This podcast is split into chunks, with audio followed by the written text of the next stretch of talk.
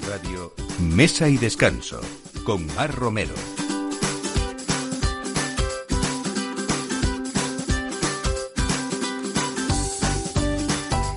Buenos días, hoy es 7 de marzo y esta es la hora en que en Capital Radio con Mesa y Descanso abrimos eh, toda esa mesa, ponemos los mejores vinos, hablamos de buenos profesionales y sobre todo de personas que velan por nuestra salud en muchos sentidos, sobre todo por el disfrute, por el ocio, por el nutrirnos bien eh, y todo esto nos lleva a que cada sábado en esta mesa tenemos personas que al fin y al cabo lo que hacen es hacernos felices, que es lo que nos importa.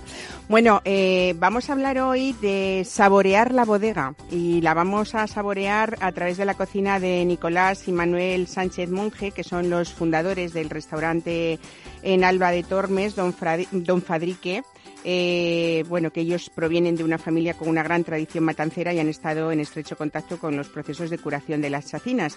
¿Y por qué les cuento esto? Porque ellos detectaron en 2009 que algunas bodegas curaban mejor unos embutidos que otros, principalmente por la flora que habitaba en ellas. ¿Con esto qué han hecho? Pues eh, también eh, bajo esta premisa contaron con José Sánchez, que es catedrático de botánica, investigador del CIALE, para diseñar y definir un proyecto conjunto que mm, analizara esas causas de este fenómeno que les contamos y así conocer y aplicar esa posible utilización de hongos en la alta cocina. Hoy tenemos a Nicolás Monge y a Jesús Sánchez. Buenos días, bienvenidos. Hola, buenos días. Buenos días. Cuánta imaginación, cuánta creatividad y cuánta documentación y ciencia hay en todo esto, ¿no? Que eso es lo, lo importante, el rigor, ¿no? Sí, es importante el rigor. Es importante que la idea parte de, los hermanos Sánchez Monge, evidentemente. Son ellos que detectan eso que comentabas tú. Y al ponerse en contacto con nosotros, que ya nos conocíamos mm, de antiguo, pues eh, diseñamos ese proyecto de investigación para sacar adelante algo que se pudiese emplear en la cocina. Estupendo, por mi parte estupendo. Vamos a ir contándolo más adelante porque como siempre en mesa de descanso no nos falta el vino. Hoy uno muy especial. Eh, que, nos traen eh, Luis Limusín Ucín, adjunto a la dirección de, de Bodegas Ondarre y tercera generación familiar ya y con Javier Martínez de Salinas, que es el enólogo de Bodegas de Bodegas Ondarre. Buenos días a los dos también. Bienvenidos. bueno, es una historia que empieza en 1985 eh, para desarrollar, desde luego, siempre el concepto de vinos de terruño, ¿no? Sí, eh, desde 1985, bueno, mi familia decidió que Viana era el sitio ideal para poder desarrollar esa idea y y seguir poniendo de manifiesto que, es desde la viña desde donde se paren los mejores vinos y, eso es lo que estamos intentando impulsar. Pues vamos a hablar de toda esta historia, de ese proyecto y de un vino especialmente que, que habéis traído hoy, Javier, porque eh, Mayor de el Reserva 2015, creo que hoy nos traéis ¿no? en esta mesa, pues nace con esa imagen pues más acorde al reflejo de la filosofía de la bodega y con la peculiaridad de ser una edición limitada de nada más que 6.180 botellas, ¿no? Sí, es eh, pues la primera materialización de todo ese proyecto del que está hablando Luis eh, y esperamos que sea también fuente de más vinos de los que poder hablar. Bueno, también nos gusta mucho hablar en este programa pues de ese asociacionismo dentro de la hostelería que a veces lo que permite es eh, pues unir sinergias, eh, trabajar en conjunto y también, ¿por qué no?, tener ratos de ocio. Una de las asociaciones más antiguas de España es la Asociación de Restaurantes Buena Mesa España, que el, el, presidente actual desde hace ya varios años es Adolfo Muñoz Bienvenido, Adolfo. Buenos días, buenas tardes. Buenas ¿eh? tardes ya, porque ya es la una, a partir ¿eh? de la una. Los cocineros comemos antes, ¿eh? Adolfo Muñoz, aparte de ser el propietario del restaurante Adolfo de Toledo, es presidente de esta Asociación de Restaurantes Buena Mesa, presidente también de Saborea España, ¿no? Luego nos vas a contar cómo uno puede tener tiempo para tantas cosas y hacerlas bien. Y... Trabajando. Trabajando, ¿verdad? Y bueno, es que es noticia porque justo eh, mañana empieza en La Coruña y en Finisterre ese capítulo anual de Restaurantes de Buena Mesa España que se celebra cada año, ¿no? A partir de las 7 de las 19.30 estaremos allí con la asamblea y, a partir de ahí pues a trabajar y luego lo lúdico, a divertirse. Y lo lúdico. Bueno, está bonito que una vez al año, por lo menos aparte del trabajo, alguien, eh, y además una ciudad como Coruña, como Finisterre, reciba a grandes restaurantes de España, eh, con esa filosofía además que tenéis de, la contaremos después, familia, Familia y buen hacer. Familia, tradición y buen hacer. Bueno, esas tres premisas importantes que nacieron en los años 70 y que continuáis todavía con ellas. Bueno, pues todo esto a partir de ahora en mesa y descanso no nos dejen porque seguro, seguro que van a disfrutar con nosotros. Gracias.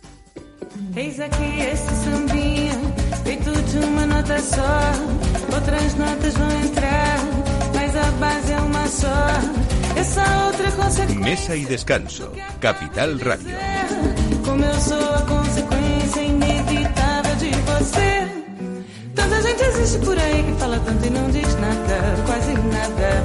Já me utilizei de toda a escala e mesmo assim não sobrou nada, não deu em nada. E voltei da minha nota. Como eu volto pra você, vou contar pra minha nota. Como eu gosto de você. E quem quer todas as notas é me faça lá se dó. Fica sempre sem nenhuma, Fikinu mano tasar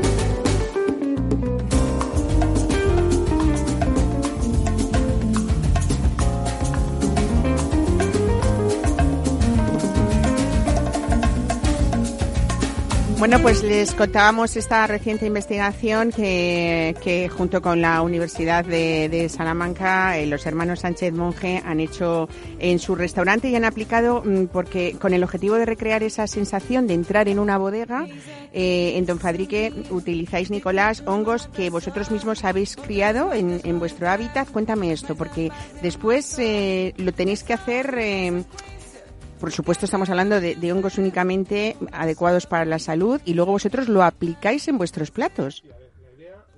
De, de, una sensación, una sensación. Eh, el, el, hecho de entrar en, ciertas bodegas nos, nos, causaba esta sensación, sobre todo en bodegas de, bodegas de, curación de jamón, de embutido, incluso las de quesos. Eh, esa sensación que te, que te, que, te transporta, que dices, bueno, esto, esto me encanta, ¿no? Esto es, esto es una pasada. ¿Cómo podía yo transportar eso a mi cocina? Y, y, entonces, pues a partir, ese fue, ese fue el planteamiento inicial y a partir de ahí, pues teniendo la suerte de conocer a, a, a José, Sánchez. Y, y, a, y, a, su equipo, pues, pues hemos, eh, hemos desarrollado para poder conseguir, claro, al final eh, te, te, encuentras con un montón de problemas, un montón de, de problemas a la hora de utilizar esto, este tipo de, de, productos, porque sanitariamente hay que tener eh, mucho cuidado, ¿no? Entonces, eh, claro, para sortear esto, pues eh, necesitas un apoyo ahí logístico importante y sobre todo ya no solo eh, personal, sino de, ma de maquinaria y instalaciones y demás. Entonces ellos pues me, me, me, facilitaron todo el trabajo, eh, lo fuimos descubriendo poco a poco, fuimos, fuimos examinando las diferentes bodegas, las bodegas mejores del mundo, de, no vamos a decir los nombres, pero que son bodegas que las tenemos ahí alrededor, Guijuelo, eh, y algunas, algunas particulares también que, que, que, yo tengo constancia de que son, de que son embutidos diferentes, embutidos que, que al final todas estas diferencias, yo me preguntaba por qué, por qué son estas diferencias. Y esas diferencias, la respuesta, pues muchas veces me la daba la flora que allí tenían. Uh -huh. Y hablando así con los mayores del lugar, pues mira, pues mira, vete a la bodega de no sé quién que tiene el hongo violeta, que el hongo violeta ese es el que te va a hacer, pues todo eso, pues, pues y buscaba ese hongo violeta hasta que lo encontraba y, y, y todo eso luego, claro, eh, había que ponerlo en, en, práctica. En práctica. Entonces ellos, pues, pues sí que lo seleccionaron, identificaron ese hongo, hongo violeta, le buscaron su ADN y, y, y vimos que era además sanitariamente buenísimo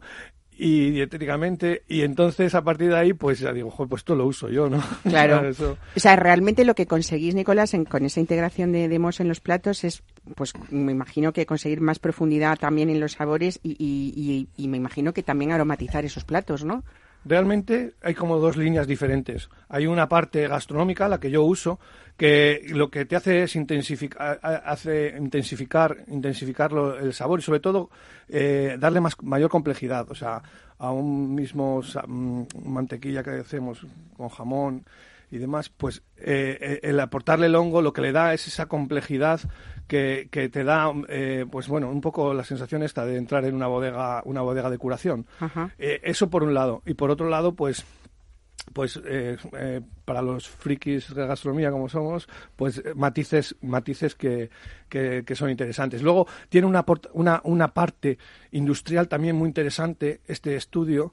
La parte industrial es que tú puedes controlar tu bodega. O sea, ahora eso es una cosa que, que, los, que los industriales se preocupan mucho. Los industriales de este sector se preocupan mucho por tener todo su, toda su bodega con su flora, con su con, con- que sea adecuada, porque en cuanto, en cuanto tienen, hay, hay floras, hay, hay bodegas que se descartan de, de se descartan de antemano por tener una flora que, que no es conveniente para la curación. Entonces, esas bodegas ya no sirven.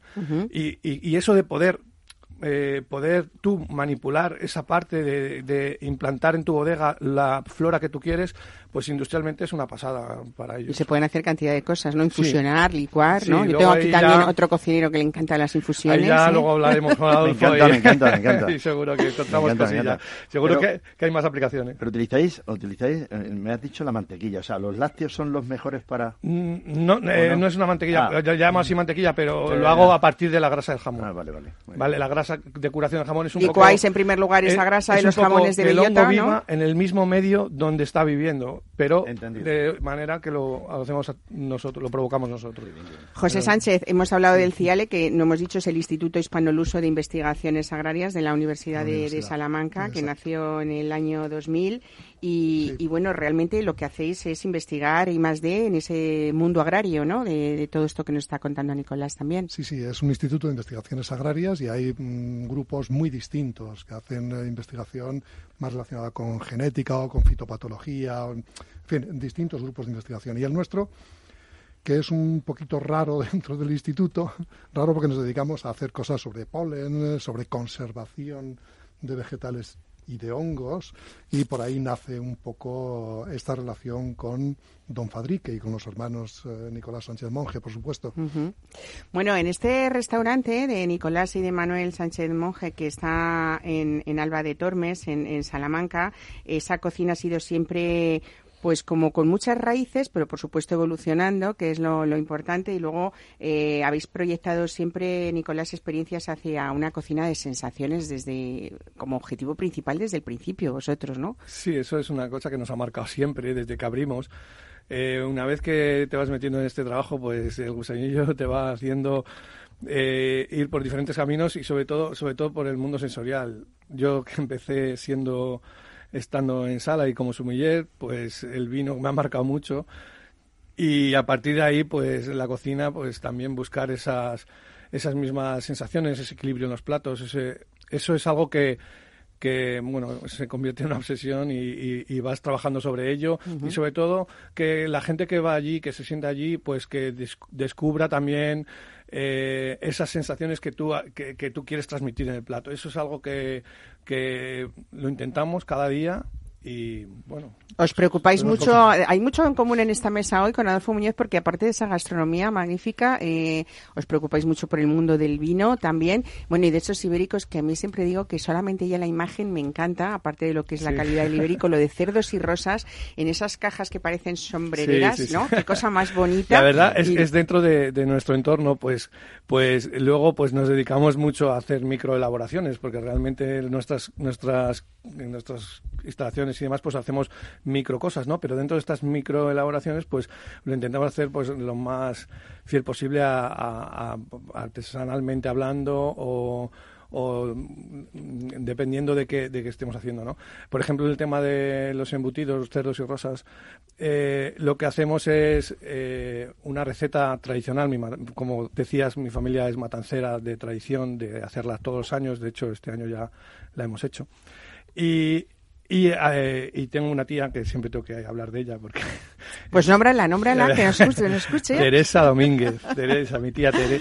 Bueno, ella es, ella es muy famosa en la zona por su no, no, no porque sea matancera, porque matancera es toda la zona, porque lo hace muy bien. Porque lo hace muy bien. Y, y todo el mundo le pide consejo, la pedimos. Y entonces ella, ella con su receta, pues la hemos transmitido ahí a nuestros embutidos y es algo totalmente diferenciador. Bueno, vamos a nombrar algunos platos porque habrá gente que diga, bueno, ¿y esto eh, al final en qué se traduce? no Es importante respetar las temperaturas y ligar perfectamente esos sabores porque, José, parece ser que, mm, que los, los mos eh, no soportan las altas temperaturas, ¿no? No, claro, los, lo- con los, con los MOS hay que, mm, Eh, hay que actuar con mucha tranquilidad y con pasito a pasito, mm, bien programado todo. Eh, nosotros allí damos ese toque científico que realmente es, es importante en una etapa intermedia. Eh, lo importante es lo que han hecho en Don Fadrique, de mm, visitar bodegas, ver qué bodega interesa, etcétera, etcétera, y, y el final, que es pasarlo a restauración. Eso es lo importante. Entre medias nosotros, dice, bueno, pues sí, le damos ese toque científico porque es imprescindible aislar todos los hongos que llevan. Bueno, eh, a ver, eh, a mí me llegaba una muestrita al laboratorio y de ahí tienes que mm, sembrar y separar todo lo que haya, absolutamente todo lo que haya. En algunas muestras aparecían dos mohos distintos y en otras eh, cinco, siete. Entonces tenías que ir separando absolutamente todo de todas y cada una de las muestras y mm, la idea es identificar, identificar e identificar para saber qué es lo que tenemos realmente. que es lo que, lo que tenemos entre manos para luego convertirlo en una carta con platos tan originales, por ejemplo, como un tartar de lengua y salchichón con mantequilla de hongos, o un pepino encurtido y hojas carnosas de muro, o unas vainas, unas vainas verdes con pilpil de jamón. Eh, ¿Van a estar reflejados o están reflejados en esa carta de Don Fadrique, Nicolás? Eh, Siempre te- platos con hongos y de la investigación. Siempre Sí. tenemos. a- a- hasta ahora no, no comentábamos el tema este de la investigación y tal, porque bueno, porque es una cosa como la llevamos ahí, tampoco estábamos. Ahora ya que, que lo vamos a presentar, ya tenemos ahí. Siempre mínimo dos platos tenemos tenemos eh, tenemos en la carta uno para tomar en frío para ver un poco la calidad del hombro del hongo perdón para para ver cómo eh, los matices más puros, digamos, y otro ya en caliente, que ahí se pierde un poco más los matices del hombro, pero te da otros, otros matices de complejidad que, que te decía antes y de intensidad. Y también incluso cuando le pones bastante cantidad, pues te texturiza un- cualquier cosa. Entonces eso eso eso también es algo que, que, bueno. Bueno, yo me Ahora- estoy imaginando una cata de platos de la misma receta con y sin hongo, ¿no? Que Claro. habréis tenido que hacer mucho, mucho Sí, trabajo. sí, sí. Bueno, sobre de todo, sobre de todo esto, hemos ¿no? aplicado mucho a las verduras. A las verduras le hemos aplicado mucho. Aparte, o sea, aparte de esta parte de comer, comer, oler y comer la bodega, que es, ese va tal cual, el hongo tal cual. eh, pues aplicado a las verduras, la verdad que funciona bastante bien. Bueno, pues mm, tendremos que probar eso. ¿eh? Eh, ir a Alba de Tormes, hablando aquí también, siempre hablamos en mesa de descanso de lugares eh, de ocio y de interés turístico. eh, y desde luego el Hotel Don Fadrique es un sitio precioso para pasar un fin de semana y visitar ese Alba de Tormes que a veces parece que lo tenemos muy cerquita, ¿no? Eh, hablando si estamos en Madrid. Y, La verdad que está y en Castilla y León y sin embargo a veces no y a veces no te echo o no no no has tenido clientes que de hecho que decir qué pa- qué paraíso ¿eh, no? y qué paraíso don Fadrique hablando de- de- del tema gastronómico Sí, también hay, ¿no? hay gente que se, que se choca allí, que de repente cae Y por de lo allí que me he y- encontrado, y, ¿no? y entonces pues se, se- encuentra con la sorpresa. Bueno, bien. Bueno, Ahí pues están nada. todos invitados para que nos vayan a visitar y a ver allí. Felicidades sobre Hay que todo. probar por- ese hongo hay que, violeta. hay que probar ese hongo Sí, violeta y esas vainas con pipil de No jamón. ¿eh? no solo violetas, ¿eh? O sea, hay- Hay muchos, pero el violeta es una cosa especial. Bueno, que la gastronomía y, y la hostelería se impliquen en ese desarrollo socioeconómico de esos lugares y sobre todo de esa Y la, investigación y la universidad. para disfrutar, eh, desde claro. Hay que hacer un agradecimiento mm, especial a la Universidad de Salamanca, la verdad que con esas inquietudes que tiene, con que, que apoye, que apoye, pues también como a una empresa privada, pues es algo que es una suerte que tenemos de, de estar allí y es, y es de agradecer. Pues nada, muchas gracias. Os invito a que os quedéis aquí porque ahora vamos a saborear otra bodega, ¿eh? que es la bodega Ondarre, y, y vamos a hablar de vino en este programa como cada sábado. Muy bien, gracias.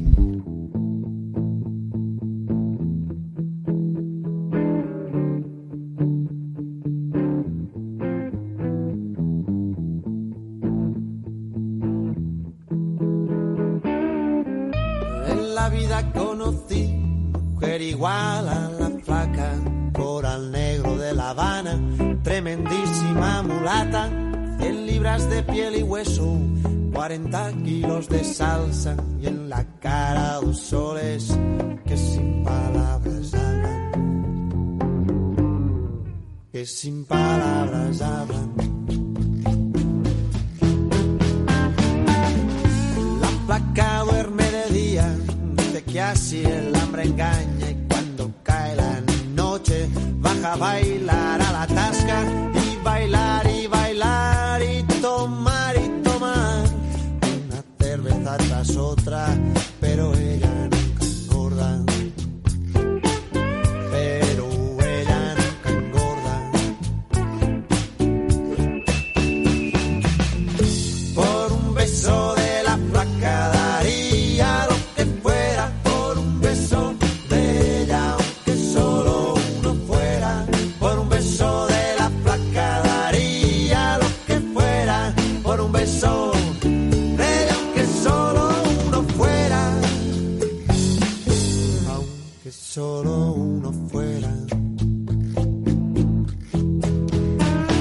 hablamos ahora de otro proyecto de investigación pionero, pero esta vez en el mundo vitivinícola. Salimos de una bodega de jamones eh, y nos introducimos en ese mundo del vino con bodegas Ondarre. Eh, con un origen, como decíamos, eh, bueno, pues en el mundo del vino relativamente no muy antiguo y sin embargo pues con, con muchas que- cosas que contar de estos viñedos que, que se ubican en el municipio de Viana eh, y que es un número importante, Luis Limousin, de, de viñedos los que tenéis, ¿no? Sí, bueno, buenos, buenas tardes, Mar. Eh, tenemos alrededor de 700 viñedos controlados ahí en la zona de, de Viana. Puede sonar a un, un número tremendo, pero hablamos de parcelas muy pequeñas, de entre 0,2, 0,3 hectáreas, de pequeños agricultores, viñedo muy viejo. Y bueno, ahora iremos hablando, pero un poco el proyecto del que, que mencionabas lo que busca es eh, catalogar todos esos viñedos, conocer eh, exactamente de qué disponemos y nos estamos centrando mucho en, una- en un tema bastante desconocido en, en Rioja, que es el tema de los suelos. Concretamente es que en esta zona tenéis eh, siete suelos pre- mm, minoritarios descritos en esta denominación de origen de, de- de Rioja, ¿no? Ah, Sí, calificada. sí, en Rioja se habla de, de alrededor de 11 suelos minoritarios eh, distribuidos en toda la, en toda la denominación. Y, y simplemente en la zona de Viana ya se, se encuentran muy bien representados siete de esos suelos. Y bueno, a través de este proyecto lo que estamos intentando es reflejar cómo se manifiesta cada uno de esos suelos en, en los diferentes vinos, respetando todo lo posible esa expresión de los, de los viñedos y haciendo elaboraciones que reflejen eh, lo que nos encontramos en la viña, que es, que es lo más importante, yo creo que muy relacionado con lo que hablábamos antes de- del jamón y tal. Lo que buscamos es manipular lo justo para que llegue al consumidor lo que se puede encontrar en la viña. La edad media del viñedo, Luis, supera los 30 años, ¿no? Y prácticamente está plantado todo en vaso, como aquellos viñedos antiguos y prefiloséricos, ¿no? Sí, sí, son plantaciones muy viejas, eh, no mecanizables, eh, vendimia a mano, eh, rendimientos muy bajos. Hablamos de, de parcelas con menos de 5.000 kilos, que son cantidades muy pequeñas para, si lo comparamos con otras zonas de, de Rioja, pero que dan unas calidades excepcionales que luego podremos probar. En este ejemplo hemos traído nuestro mayor Dondarre, que es un poco el, buque insignia de, este nuevo proyecto. Javier Martínez de Salinas, enólogo de esta bodega, vosotros como o tú como enólogo es importante ver también qué parcelas van a ir destinadas a, a cada vino y esa vendimia manual cuidada con esa mesa de selección en la bodega. Yo creo que al final el vino eh, es importante que salga de la viña y que tenga las menos correcciones posibles. Supongo que es lo que tratáis en vuestro Sí, trabajo, ¿no? Lo, lo que tienes que tratar y sobre todo en las añadas eh, de calidad suficiente, pues es eh, al final el 100% de la calidad es lo que tienes en el viñedo. Entonces se trata de, de, quita- de, de- mantener el porcentaje más alto de calidad e intentar representar con la mayor fidelidad posible lo que el viñedo nos está dando. ¿no? Ujú. Viana tiene esas características de suelo y alguna otra de variedades que es lo que nosotros intentamos reflejar en nuestros diferentes Lo que hacéis son microelaboraciones, supongo, de cada micro- terreno, ¿no? Hacemos microelaboraciones, hacemos pruebas, estamos eh, probando viñedos que nos llaman la atención por un motivo o por otro. Entonces la, la intención es hacer pruebas, ¿no? Y de esas pruebas pues han salido pues este vino que tenéis delante, eh, pero también alguno más. Por ejemplo, tenemos un, un Valdebarón blanco que es una que es un tempranillo blanco que es eh, interesante, es una variedad eh, que tiene gracia y que vale la pena Es una apuesta, cuidar. además, en los últimos años dentro de la- las bodegas de la denominación Sí, de origen Rioja, eso. una vuelta eh, de apuesta por los blancos, como se había hecho históricamente, ¿no? Y en el caso de la tempranillo blanco, muchos monovarietales de esto de, de Sí, tempranillo se- blanco, se, ¿no? autorizaron mm, se autorizaron varias variedades más entre ellas el tempranillo blanco que en, en Viana fue la que los agricultores pues porque eh, bueno el manejo es muy similar el manejo de la vegetación es muy similar a la del tempranillo tinto eligieron porque les parecía que iba a ser más cómoda yo creo que fue un acierto no y bueno, pues eh, con eso estamos. Bueno, en el caso de, de este mayor de Ondarre Reserva 2015 que nos habéis traído, que decía yo al principio que sí que es una imagen, bueno, pues acorde con esa filosofía vuestra eh, y luego hacer esa edición limitada que habéis hecho. La mayoría es tempranillo, pero hay otras variedades, ¿no?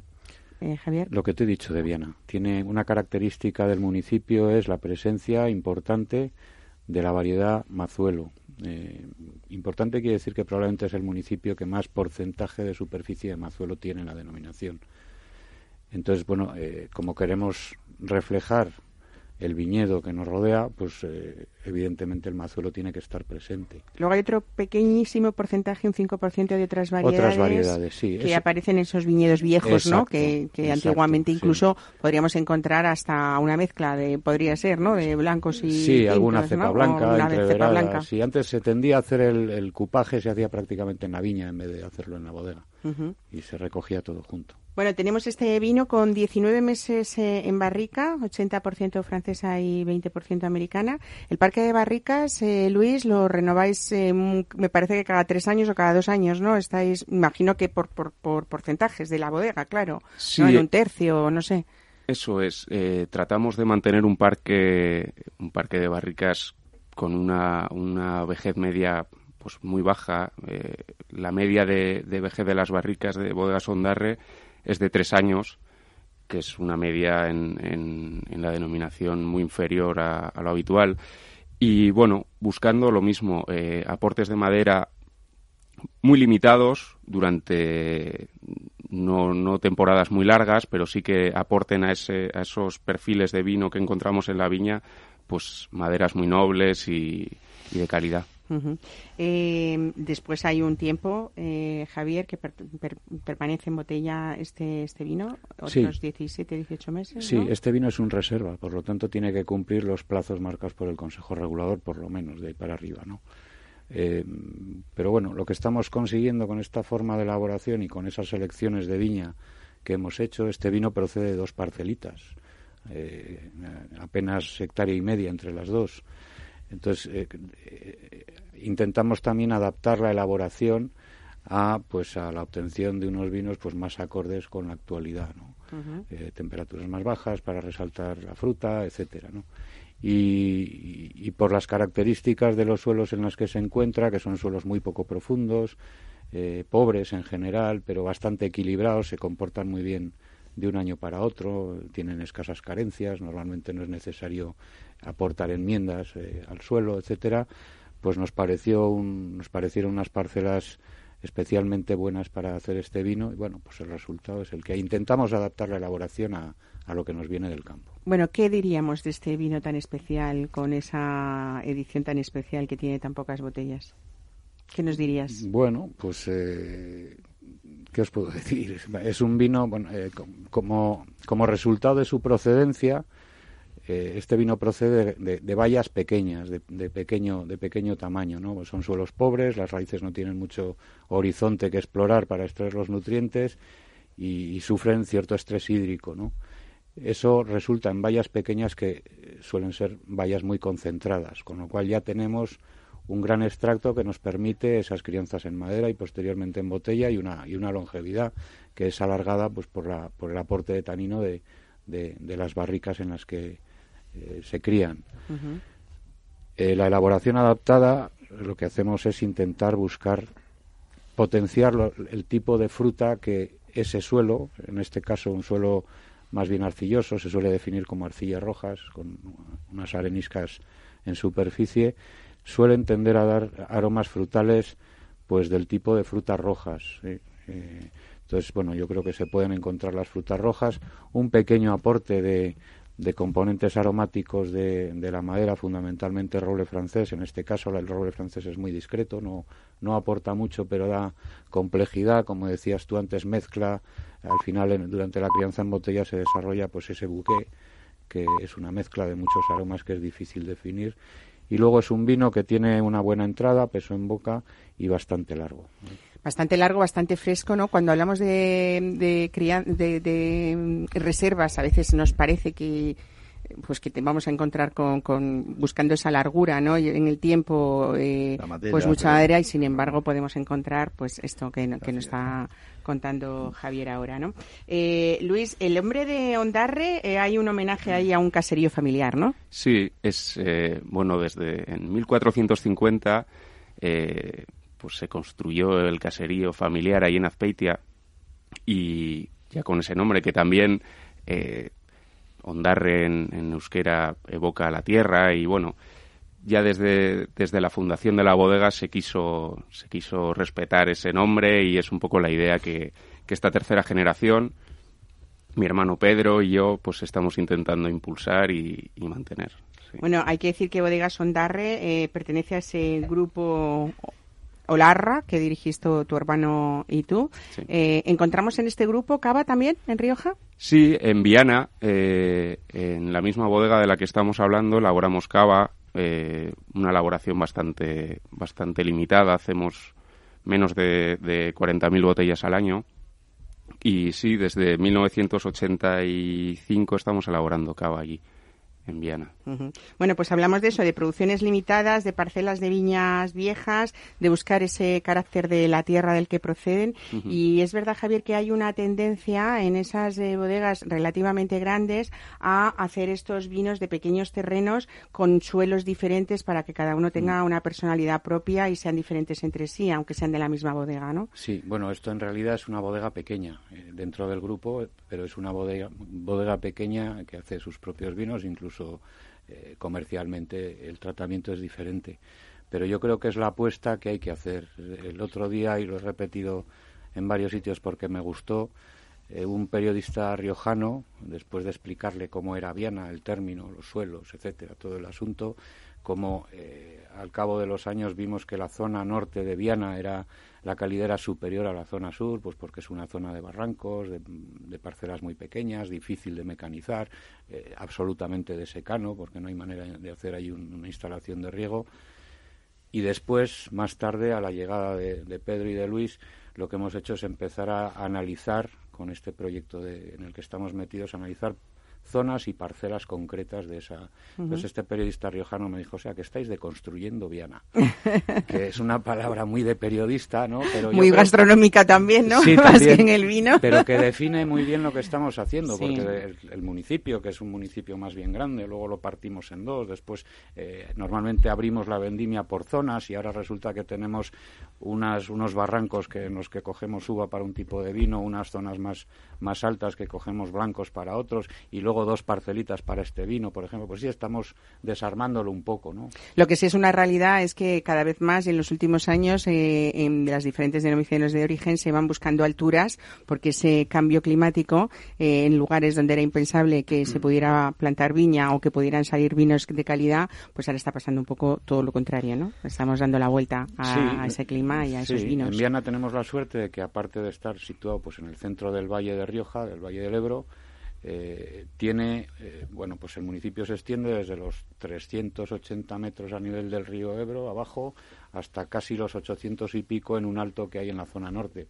El viñedo está, pues, alrededor de los 700 están los últimos viñedos, pero tenemos toda esa escala, ¿no? Con lo cual hay otra variedad. Hemos hablado de, de- de suelos, hemos hablado de dos variedades más importantes allí, pero también está, pues, pues toda esa diferencia de, de altitud y de viñedos a distintos niveles que nos podemos encontrar. Bueno, pues felicidades por esta labor. ¿eh? No nos queda Muchas más gracias. en brindar, ¿no? Que tenemos que Yo- hablar de viajes Yo también. lo que quiero decirles que han detallado una cosa muy importante y es manipular lo justo. Claro. Creo que esa, eso es lo donde está la base de cualquier producto, de cualquier cocina, de cualquier Sí, vino, sí. de todo lo que sea. O sea, la manipulación Sí. justa y cuanto más justa sea es mejor, Sí, eh, sí. es imprescindible. Pues nada, brindemos por Mayor de Ondarre en este caso, ¿no? Claro.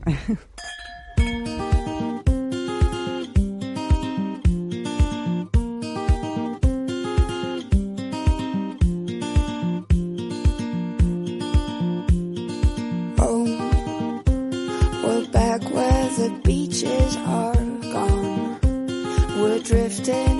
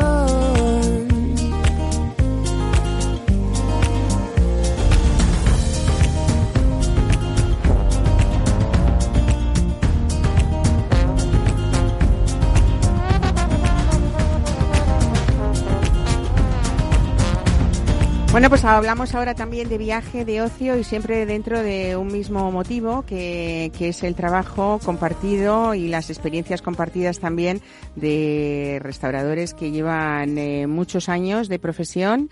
Adolfo Muñoz, presidente de la Asociación de Restaurantes Buena Mesa de, de Buena Mesa España. Pues tengo, tengo mucha suerte de, De dirigir este equipo, de dirigir ¿no? este equipo mm, con restaurantes que ya llevan ciento y pico años abiertos, verdaderamente, y, y la verdad es que esa, esa tradición no la podemos perder. Claro, porque esta asociación, decía yo antes, que empezó en los años 70, ¿eh? Sobre es. todo con una mayoría de, de hosteleros catalanes, ¿no? Sí, Pero es verdad que hay en esos restaurantes terceras y cuartas generaciones ya y, Y- alguna quinta y ya por ahí rodeando los fogones. Fíjate qué incongruencia que estos hoteleros catalanes fueron los que hicieron esta buena mesa de España y resulta que lo que querían es tener en cada provincia un restaurante o dos. Para el mapa español tuviese para que el mapa español tuviese realmente eso y bueno eh, pero es que es la verdad nació esta asociación así o sea y, y seguimos en España o sea que todavía no no, no, no Seguimos, seguimos, no, nos lo seguimos han en quitado. España, eh, cuidado. Bueno, 47 ediciones es lo que cumple este capítulo familiar de la Asociación de Restaurantes de Buena Mesa, que reúne a ese centenar de representantes de la alta gastronomía española. Decíamos, bueno, entre los miembros de esta asociación se encuentran propietarios de restaurantes con Soler Repsol, premios nacionales de gastronomía, estrella Michelin, y esas premisas importantes que no han cambiado desde el principio, que son familia, tradición y buen hacer. ¿Eso qué quiere decir? Que cuando un restaurante quiere entrar en la asociación de, de Buena Mesa, eh, tiene que haber un proyecto familiar. No vale una, no sé, un grupo empresarial grande, por ejemplo. No os vale, ¿no? Esto. mm, exactamente. Eh, tiene que tener unos años, un mínimo de 8 o 10 años. Ujú. eh, llevarlo con la familia, el, la- mm, el marido y la mujer. O eh, los el- hijos, el- o el- hermanos, El, el- marido o la mujer y los hijos, eh, los abuelos, etcétera. Es decir, lo que no mm, podía entrar mucha gente más en la buena mesa, pero nosotros tenemos ahí ese ese tope donde verdaderamente pues tiene que ser eh, nos interesa mu- mucho la buena cocina la cocina mm, la cocina muy tradicional eh, alguien tiene pues una cocina mucho más por ejemplo, Evolucionada, el ¿no? caso el caso de, Ar- de Juan María Arzaz pues eh, bueno está ahí es el eh, como Es el padre es de- el padre de todos de todos. de todos nosotros es decir quiero decirte que, que bueno que eso es lo que pretendemos siempre y lo que y lo que Bueno, que familia, tradición y buen hacer no significa solo mm, eh, eh, esa cocina tradicional que nos podemos estar imaginando todos, porque No. dentro de todos vosotros ha habido una evolución Claro. eh, importantísima a través de estos años. Había callos antiguamente que eran con mucho chorizo y mucha morcilla y ahora hay callos sin, sin solamente con morros y, y patas. Que es tu caso, ¿no? Que es tu caso, casi. Oye, ¿tú comes o desayunas, me contabas una vez todos Sí. los días callos? Un mes sí, un mes no. Todos los días desayuno callos. Pero ¿cómo son esos callos? ¿Ya hervidos y ya está? Hervidos con agua mineral, lógicamente, y un poquito de pimienta y un tomate natural licuado y ya está. Y Vamos, que nadie más. se imagine unos callos a la madrileña está- de chorizo no, y no, no, no. que no, No, porque tiene mucha grasa, no por otra razón. Eh, si, si eso se puede comer un día, un día salimos a alternar todos y entonces, pues ahí estamos. Pero eh, el diario es lo que hay que controlar. El diario, es decir, yo un churro me puedo comer un día, pero no todos los días. Eso es lo que tenemos que hacer. Es decir, comer de todo, pero escaso y poco. Vino sí, ¿eh? Vino hay que tomarse una botella o dos todos los días.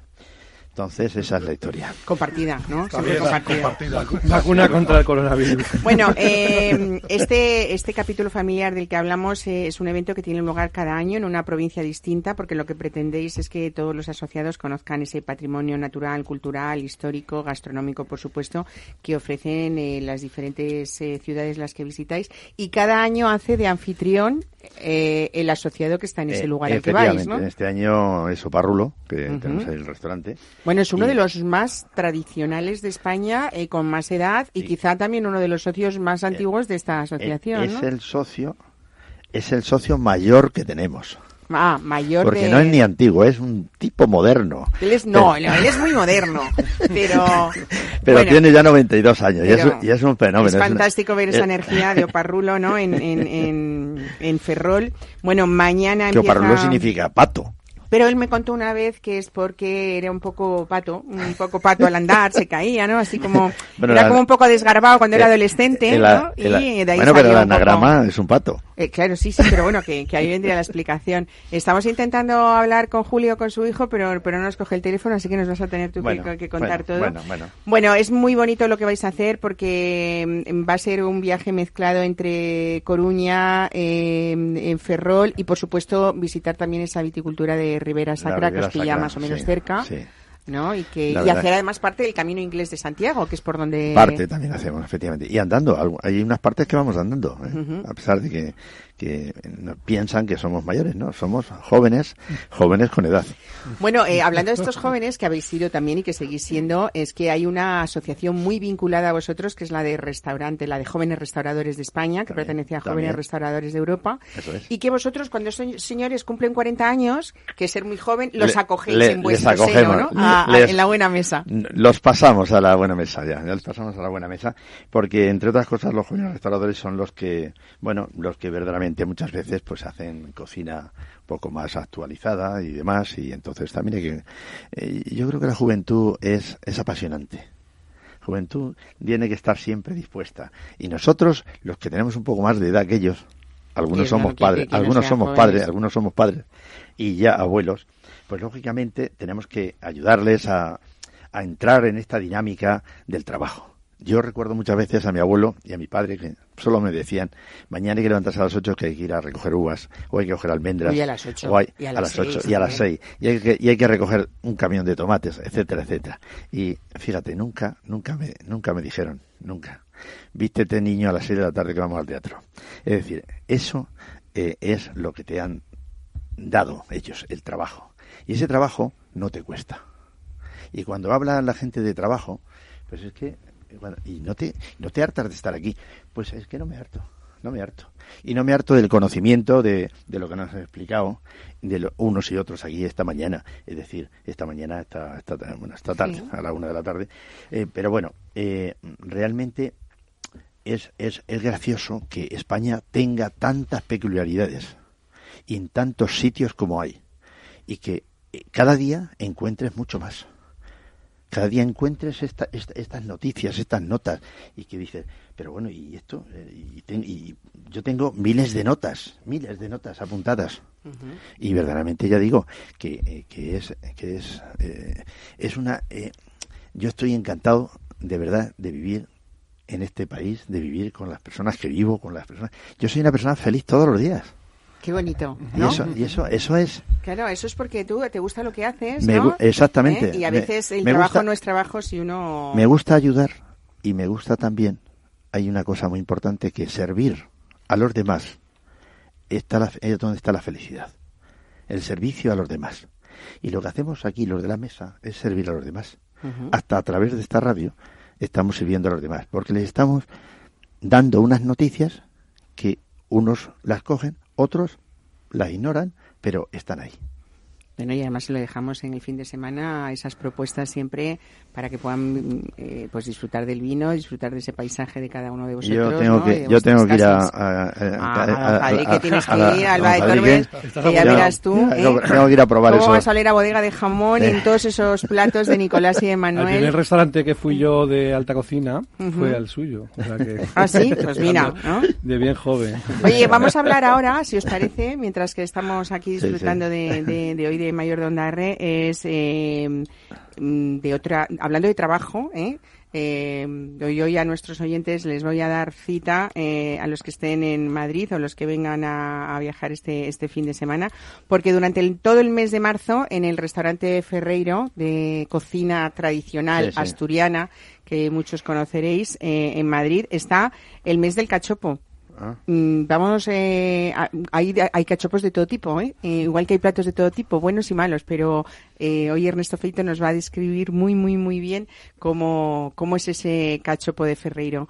Eh, Ernesto Feito, buenos días.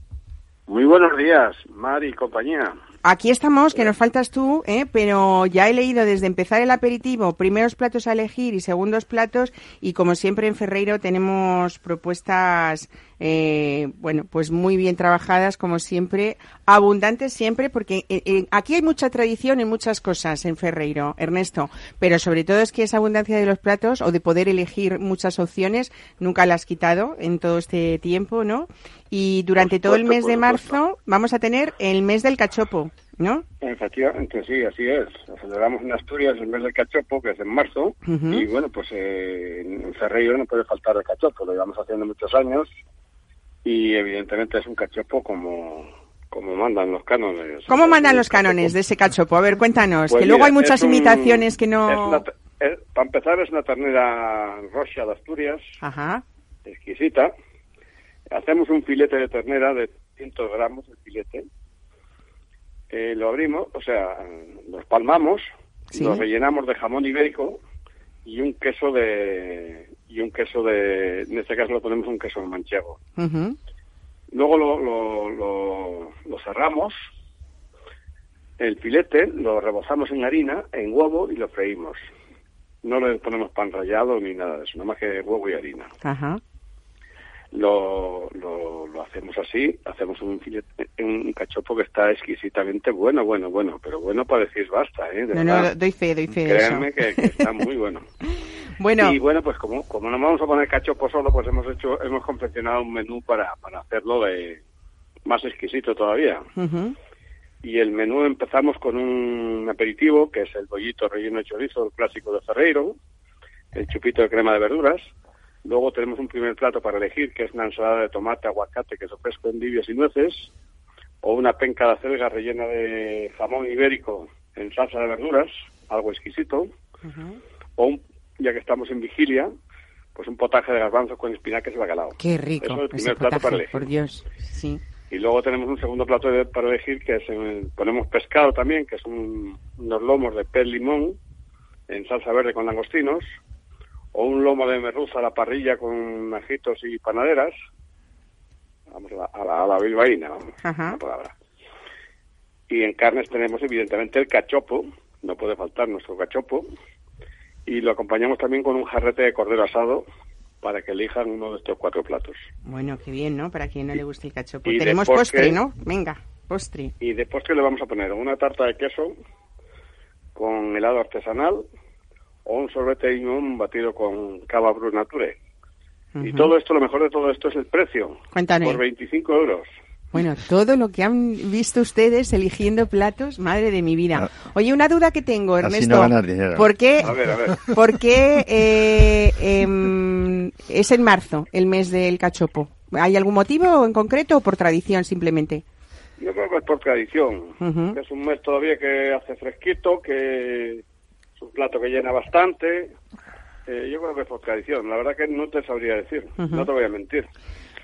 Bueno, en esa calle de, de Aviador Zorita, que es donde está el restaurante Ferreiro, es una cita siempre para esa eh, cocina de, de calidad asturiana y tenemos que decirlo, ¿por qué no? Porque ¿cuántos años lleva Ferreiro ya ganando el premio a la mejor fabada asturiana en Madrid? Pues sí, llevamos unos pocos de años ya. Ya como somos muy mayores, vamos a ser mayores, pues llevamos unos pocos de años.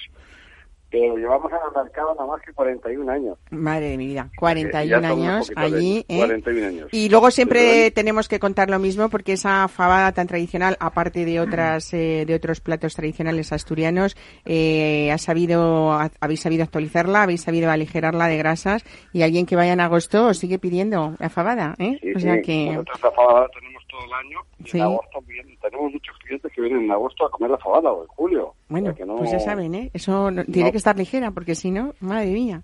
Bueno, pues, Pues eh, es. otra de las cosas fijas que uno no se puede perder en Ferreiro, ¿eh? esto ya lo saco yo de cosecha mía, Ernesto Feito, es, es ese arroz con leche auténtico asturiano, eh, rico, hecho cada día, temperado, ¿no? Sin meter en nevera y algunos secretos más que tiene que hacen que tú tengas muchos fieles en tu casa, ¿no? Pues así es, así es. Así llevamos años haciéndolo y intentando hacerlo bien y que los comensales salgan contentos y satisfechos de Ferreiro. Muy bien, pues nada, cita obligada. Yo creo que tenemos ahora por delante todo el mes de marzo, también en comidas y en cenas, ese, esas jornadas de- del mes del cachopo. Y, Sí, así es. y nada, ya iremos contando más cosas. Sobre todo, felicidades por ese esfuerzo que haces por mantener siempre ese buen producto, esa buena materia prima y, y poder llegar a todos, ¿no? A lo largo del año, aunque sea en estas Pues sí, cosas hombre, sí. especiales. Muy bien, Ernesto Feito, muchísimas gracias y buen fin de Muchísimas semana. gracias a, a vosotros y gracias a todo el mundo. Y aquí aquí les espero. Muy bien, pues un beso, hasta luego. Un abrazo fuerte. Chao. Chao.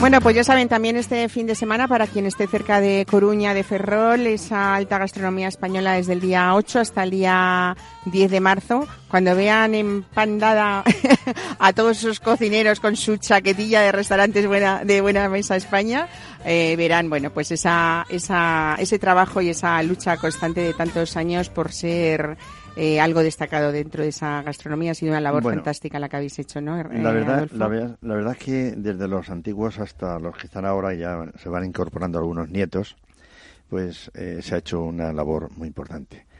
Dinos Eh, algunos nombres de los que estén en buena mesa, eh, tan tradicionales como puedan ser, eh, pues Cándido en Segovia, Duque, Cándido Duque, eh, José María, eh, los del eh, Faro en Cádiz, caballo, Caballo Rojo en Caballo Córdoba. Rojo, el Faro en Cádiz, eh, este Oparrulo en, en, en Oparrulo. Cor- en Coruña, Ferrol. En Murcia tenemos a, a la- a restaura- dos restaurantes, tres, José María también está. Los churrascos. Eh, no, eh, no, los churrascos, mm, sí, los churrascos son de Córdoba. churrascos. No, no, pero también José María, los churrascos. Ah, los en- churrascos, en- en exactamente, sí, sí, exactamente.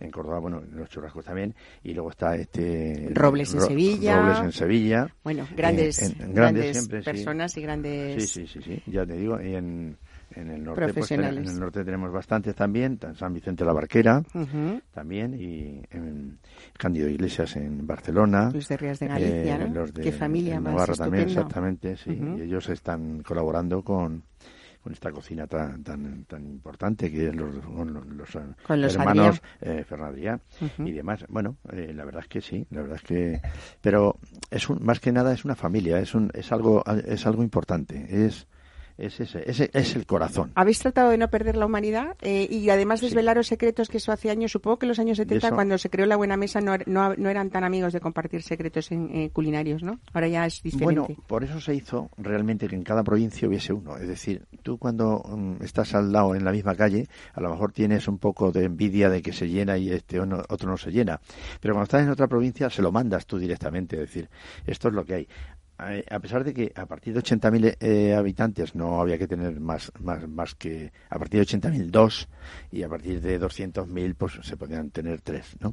Pero realmente no se, se buscaba tener en cada el mapa, el mapa eh, español se, se, se- buscaba eso, se buscaba que en cada ciudad, en cada en cada lugar hubiese una, una persona. Ya inclusive hay pueblos como Almansa, como Albacete, como decir, de en- Cuenca, está, eh, es decir, en todos esos sitios hay siempre gente que, que están ahí y, y que, y- y que vas a esos sitios y, se, y se come de maravilla, se come de maravilla. Y el trato sobre todo, porque el trato es con un mm, con una familiaridad enorme. Y entonces nosotros, inclusive Valladolid, Soria, todos los sitios estos, y cuando vamos a un sitio de estos, pues eh, decimos este eslogan.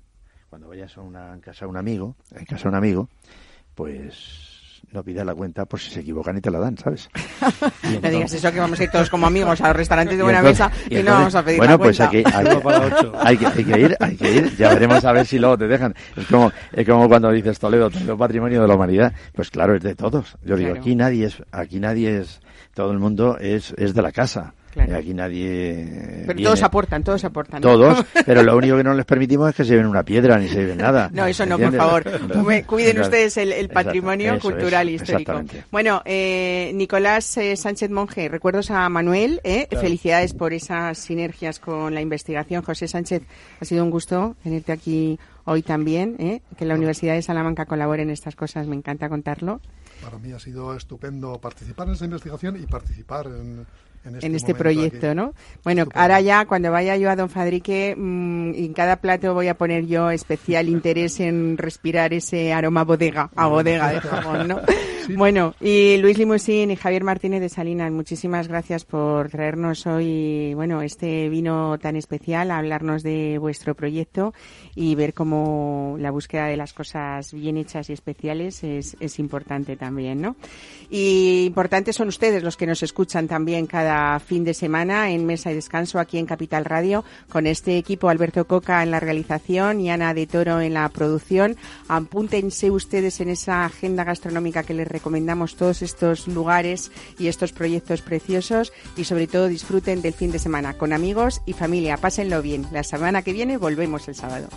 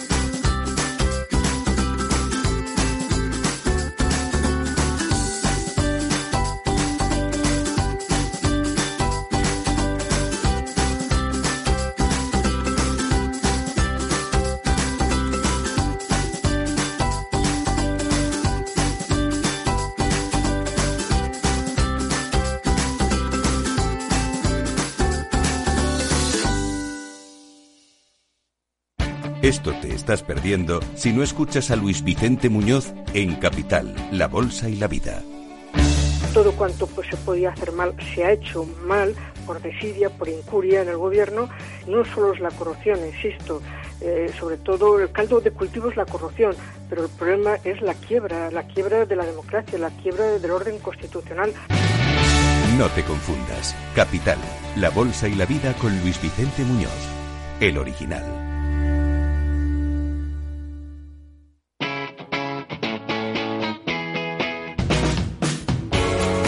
Capital Radio. Despierta la economía.